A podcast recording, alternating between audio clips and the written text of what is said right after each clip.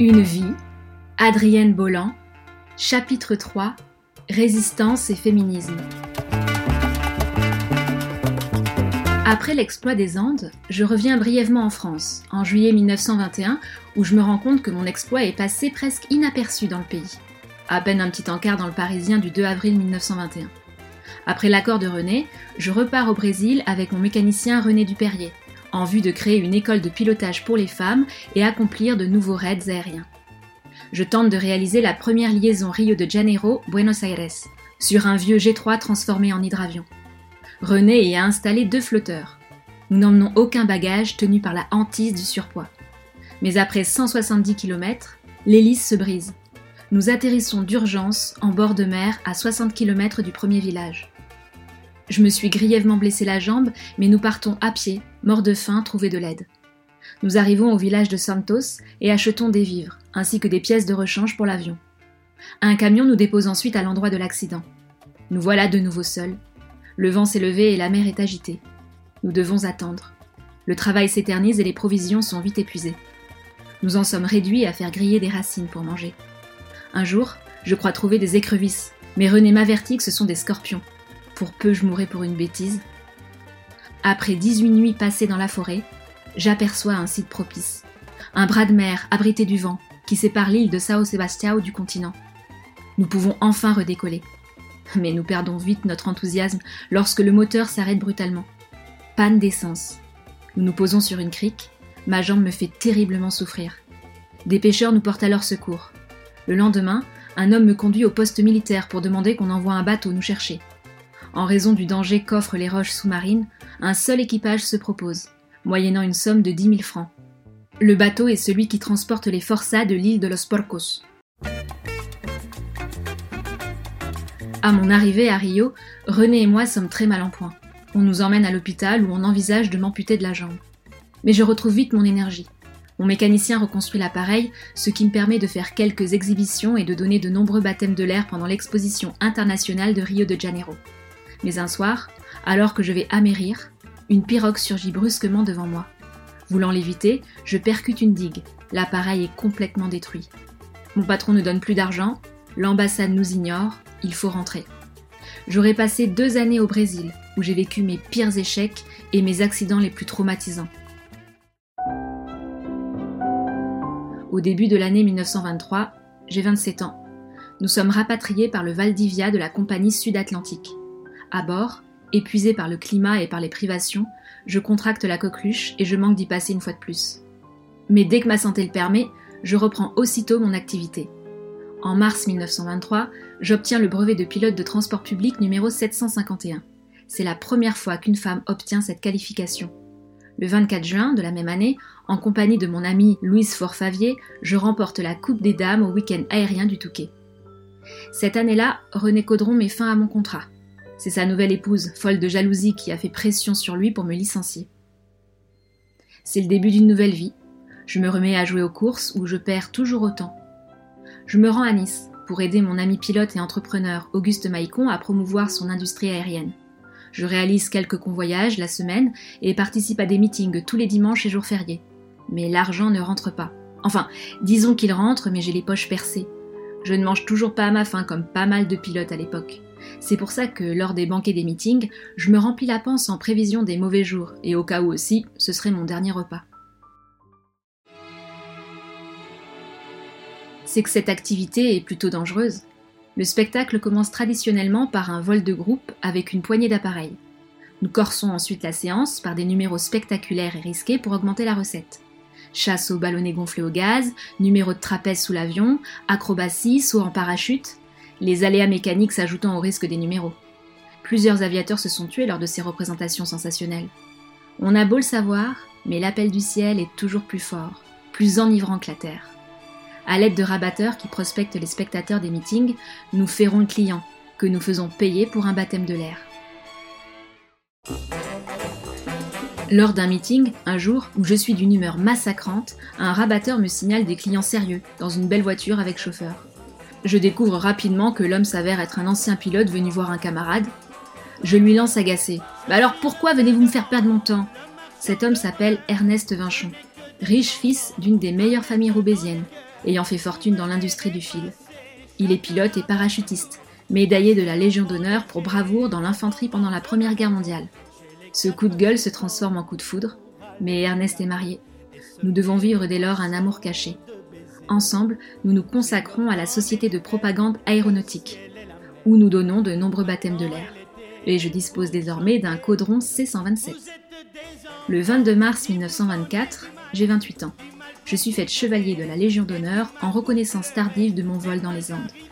Le 27 mai, je me rends à Orly pour un meeting. Là, l'organisateur me met au défi de battre le record féminin de looping pour se faire de la publicité. Mais je mets la barre plus haute, en lui proposant de battre les 962 loopings du record masculin établi en 1920 par mon ami Alfred Fronval. Malheureusement, les fils des bougies de mon caudron C127 lâchent. Je bats malgré tout le record féminin réalisant 212 boucles en 72 minutes. Je deviens ainsi la pilote voltigeuse la plus célèbre des meetings dans toute l'Europe et la plus active et la plus populaire de France, ainsi que la seule femme propagandiste de l'air. Pendant cette période intense, j'aide Marise Hills à devenir pilote et je deviens marraine de baptême de l'air d'Hélène Boucher, future grande aviatrice qui battra de nombreux records de vitesse. J'aide le pilote Henri Farbos à créer un aérodrome à Mont-de-Marsan. Avec le soutien de Léo Boussou, député des Landes, je fais en sorte que la structure se munisse d'avions permettant de protéger la jeune forêt des pins landais. En 1930, j'effectue un vol initiatique près du Bourget, avec une passagère. Mais le moteur de l'avion tombe en panne. J'essaie d'atterrir en urgence. L'appareil heurte des fils télégraphiques et dévie de sa trajectoire. Je parviens en fin de compte à me poser sur le toit d'un hangar voisin. Nous nous en sortons sans autre mal qu'un pouce foulé et une paire de bas filés. L'engin, lui, est inutilisable. La même année, en vol, avec une autre passagère, le manche de mon avion me reste dans la main. Après un atterrissage miraculeux, je découvre que le câble a été scié. Comme je suis fort mal vu par les riches aviateurs de la bonne société, ainsi que par les concurrents des industries aéronautiques, j'en déduis que c'est un sabotage. Ernest, qui a eu si peur de me perdre, décide, six années après notre rencontre, de divorcer de sa femme. Nous nous marions à la mairie de Clichy le 13 mars 1930, puis nous nous installons à Donnery, berceau de ma famille, dans la ferme d'Allon. J'ai 34 ans et il en a 37. En juillet 1933, j'ai 37 ans. Lors de l'inauguration de l'aéroport de Rennes, je fais le spectacle en faisant de la voltige. La même année, je manque encore de mourir en vol. Mais après enquête, on soupçonne que l'accident d'avion serait encore dû à un sabotage. Rien d'étonnant. L'ambiance en France est délétère. La montée du fascisme en Europe divise notre pays. Ma liberté de parole et d'acte, mon succès, mes positions politiques marquées ne m'attirent pas que des sympathies. J'ai toujours été opposée à toute forme de totalitarisme, prônant un humanisme véritable. Je fréquente de nombreux artistes engagés comme l'humoriste Pierre Dac et l'auteur et musicien Boris Vian. Je fréquente également Liane de Pougy, ancienne courtisane et maîtresse de toutes les têtes couronnées des années 1900.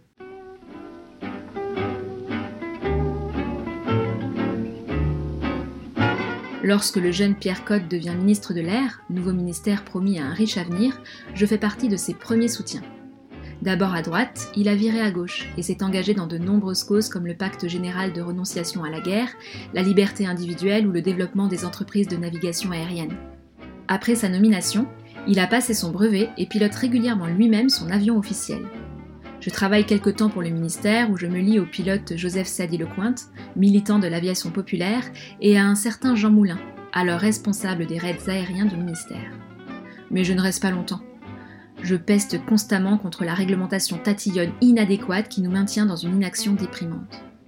On me répond que l'aviation est un métier dangereux. C'est pourquoi les procédures de sécurité sont primordiales. Mais il faut bien prendre des risques, sinon on ne fait jamais rien. Savez-vous ce que je me dis quand il m'arrive un coup dur? Eh, Bolan, Combien as-tu d'argent dans ton sac? 1000 francs? Tu es bien bête de ne pas les avoir dépensés ce matin. Tu t'es privé de quelque chose. Voilà ma philosophie. Et voilà pourquoi je mets également si peu d'argent de côté.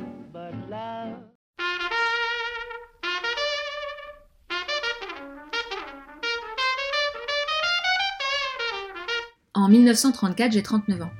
Mon amie aviatrice et écrivaine Louise Forfavier me fait rencontrer Louise Weiss, grande journaliste, féministe, écrivain et femme politique. Elle a fondé l'association La Femme Nouvelle, qui milite pour l'égalité des droits civiques. Elle mise sur l'organisation d'événements attirant le public et la presse pour soutenir la cause du vote des femmes. La participation d'une pilote ayant réussi à se faire une place de choix dans un monde d'hommes est un atout de taille. Je convainc les pilotes Hélène Boucher et Marise Bastier de nous rejoindre dans notre combat. Mais leurs constructeurs et sponsors voient d'un mauvais œil l'engagement politique de leurs protégés, alors que les grèves des ouvrières débutent dans les usines d'aviation partout en France. L'aventure féministe stop net.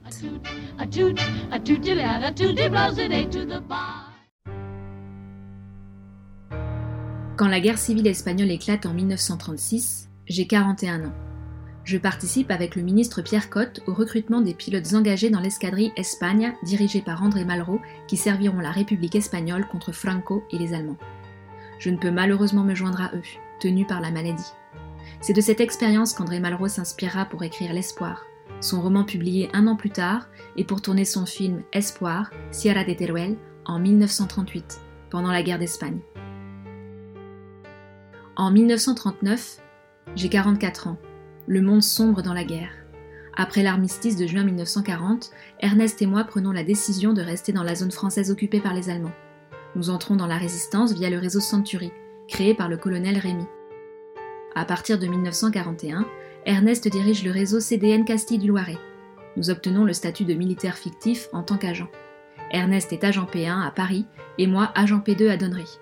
J'ai 45 ans je suis chargé du repérage des terrains susceptibles d'aider les forces aériennes françaises libres du général de Gaulle. J'échappe à la mort à sept reprises à cause de sabotage.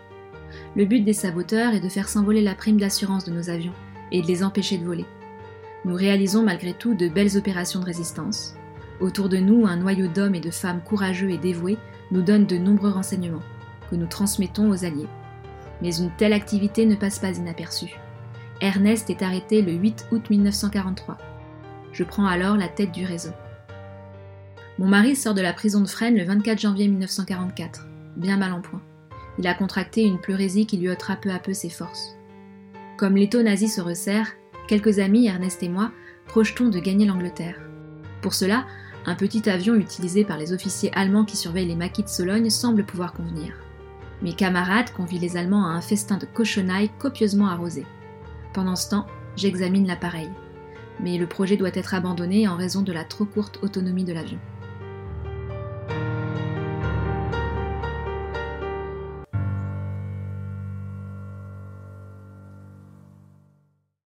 Après la guerre, je continue de militer pour la cause des femmes qui obtiennent le droit de vote en 1945.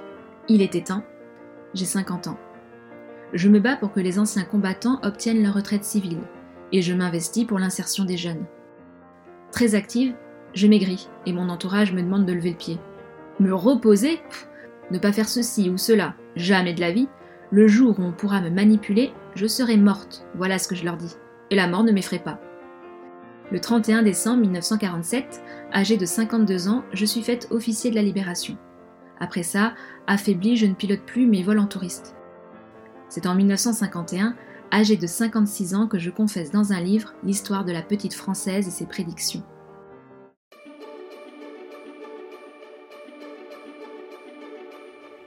En 1961, j'ai 66 ans. Air France fête les 40 ans de mon survol historique de la cordillère des Andes en nous offrant un voyage en Argentine à Ernest et moi. Je n'ai jamais pu entrer chez Air France en raison de la misogynie qui excluait les femmes pilotes à l'époque, mais je deviens l'ambassadrice officielle de la compagnie, ce qui me permet non seulement de voyager sans frais, mais aussi de transmettre ma passion du pilotage aux jeunes. C'est notre dernier voyage en couple, car Ernest meurt 4 ans plus tard, le 12 février 1966 un mois après avoir perdu ma sœur, Marie-Élisabeth. Grâce à lui, je détiens le record dont je suis la plus fière. 42 ans de bonheur ininterrompu. Dix ans plus tard, en 1971, j'ai 76 ans. Air France fête le cinquantenaire de mon passage des Andes, ainsi que la première traversée d'un vol direct Paris-Santiago du Chili. C'est l'événement de l'année pour la presse sud-américaine. Air France me paie le voyage au Chili, avec 30 de mes camarades, pour une tournée sud-américaine qui nous mène de Rio à Santiago en passant par Sao Paulo, Montevideo, Buenos Aires et Mendoza. En réalité, tout ceci ne m'intéresse plus. Je voudrais maintenant me concentrer sur le présent. Je m'installe à Paris dans un appartement rue des Eaux, dans le 16e arrondissement. Chaque matin, j'achète un pain au lait pour nourrir depuis mon balcon les moineaux. Ils me rappellent le monde d'en haut. Le 18 mars 1975, quelques jours avant le printemps, moi, l'oiseau libre et rebelle, je meurs bien sagement dans mon lit, à Paris. J'allais entrer dans ma 80e année. Je suis enterrée aux côtés de mon époux au cimetière de Donnery, le berceau de notre famille. Mon frère Benoît et ma sœur Antoinette, ainsi que quelques membres d'honneur des Vieilles Tiges, une association fondée par des pionniers au service de l'aviation, sont présents aux obsèques. Je lègue tous mes biens à la Fondation de la Vocation, destinée à aider les jeunes pour s'accomplir dans le métier de leur choix. Après avoir touché tant de fois les étoiles, je me suis éteinte instantanément dans le cœur des Français et des étrangers qui m'avaient tant acclamé. Même s'il y a aujourd'hui des écoles, des rues qui portent mon nom en France et à Santiago du Chili, il n'y a aucun monument à mon nom, comme les autres gloires des ailes françaises. En octobre 2005, un timbre français a été créé à mon effigie, ainsi que deux sceaux commémoratifs en Argentine et au Chili. Comme tous les pilotes, j'étais une casse-cou et une bagarreuse. J'improvisais tout, et sans doute ce qui a été fait à l'époque héroïque n'aurait jamais été tenté par des gens trop sages. Si on a dit que j'étais téméraire, c'est qu'une fois les paris lancés, je fonçais la tête baissée. Pas question de renoncer. J'étais une battante, une femme libre, qui ne s'en laissait compter par personne et ne croyait en rien. Mais une fois dans les airs, je devenais un être différent. Je me sentais toute petite, très humble. Ce que m'a apporté l'aviation, au fond, c'est une autre vision du monde et un plus grand amour pour les autres.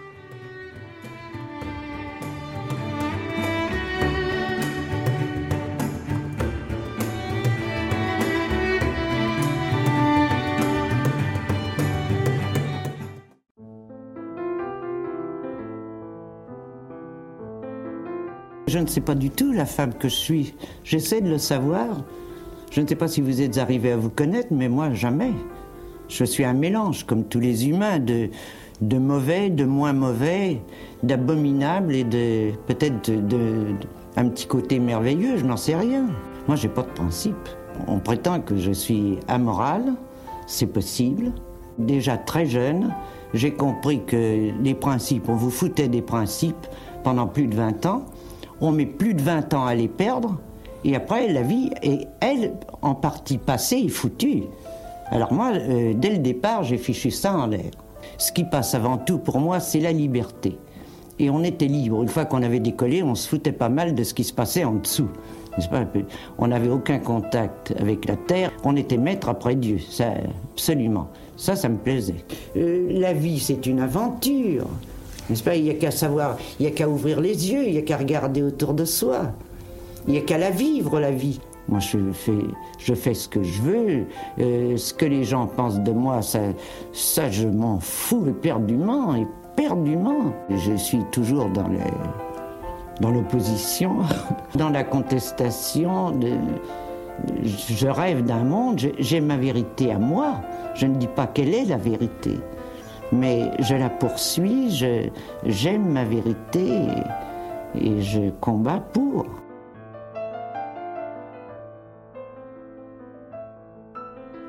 Une vie, Adrienne Bolland, Résistance et féminisme, fin du chapitre 3.